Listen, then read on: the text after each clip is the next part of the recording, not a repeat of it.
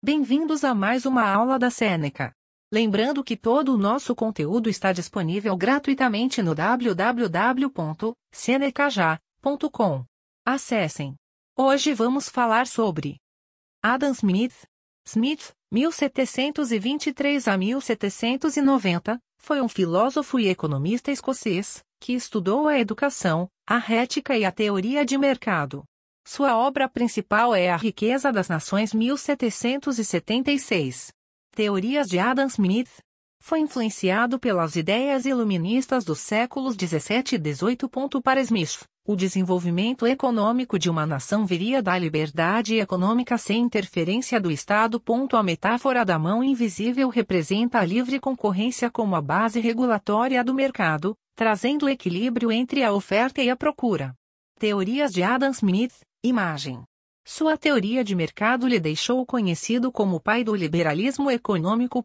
Smith valorizava liberdade contratual entre os patrões e os empregados, direito à propriedade privada, não interferência do Estado na economia, liberalismo econômico.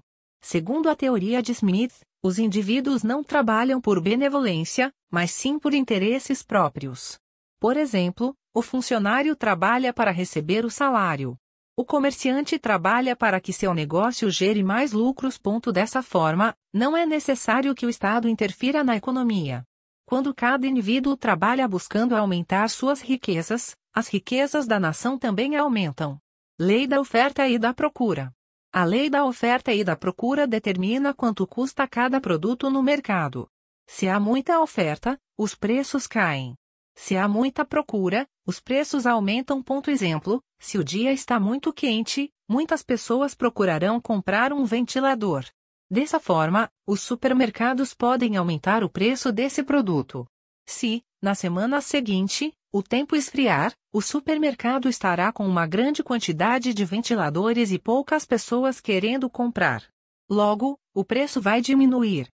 Chegamos ao final desse episódio. Lembrando que tem muito mais conteúdo, exemplos e exercícios gratuitos disponíveis no www.senecaja.com. Até mais!